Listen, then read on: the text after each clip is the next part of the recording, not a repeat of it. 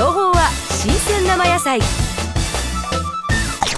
Podcast Life. 大きいですね。大きいですね。本当はこういうふうに、えーなんていうんですかね。タイヤみたいな形のチーズなんですね、はい。はいそれをこう半分にカットしてこの形になってるんですよね、これを溶かす専用の機械がありましてこれにセットしますね。これはラクレット専用のオーブンと言っていいんでしょうか。そうですね。はい。この上の方に熱源がありまして上の方にあるんですね。はい。でこの表面上の部分だけを溶かしてはい。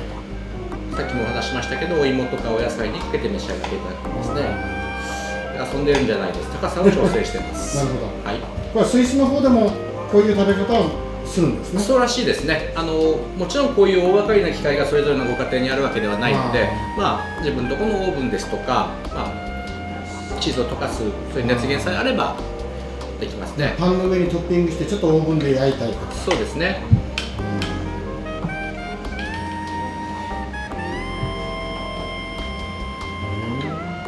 最近はこうチーズ専門店が、あのいろんなところにありますのではうちみたいな業務店はこういう大きい塊で買いますけど、い。はい。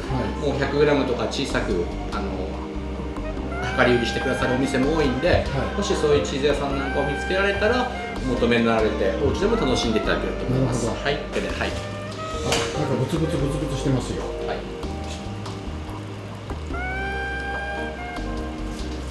で、これをそのスプーンから中に削ぎ落として。はい、あのね。今上の方だけはい。溶けてきてまいりましたので、はい。はいその部分だけをお野菜とかにそぎ落とすみたいな感じで召し上がっていただきます。すね。はい、ちょっと、しこさん、よだれが。ははい、い。香りがすごくいいので、はい。はいいいですね。あのウォッシュタイプのあの強い香りじゃなくて、そうですね香ばしい香りですね。はい、まあ分かりやすく申しますとその、うんまあピザを焼く時のいわゆるチーズの焼ける匂いなるほどとかそんな感じですよねはいそうですね。あ、これじゃがいもですね。はいはい。入れたじゃがいもですはい。なんか美味しそうですね。はい、こんがり焼けてますよ。あ、こんなしてますんだ。おーっと。あ、これいい、これいい。美味しそうでしょ？う美味しそうですね。匂いもすごくいいですええ This program is presented by Podcast Life.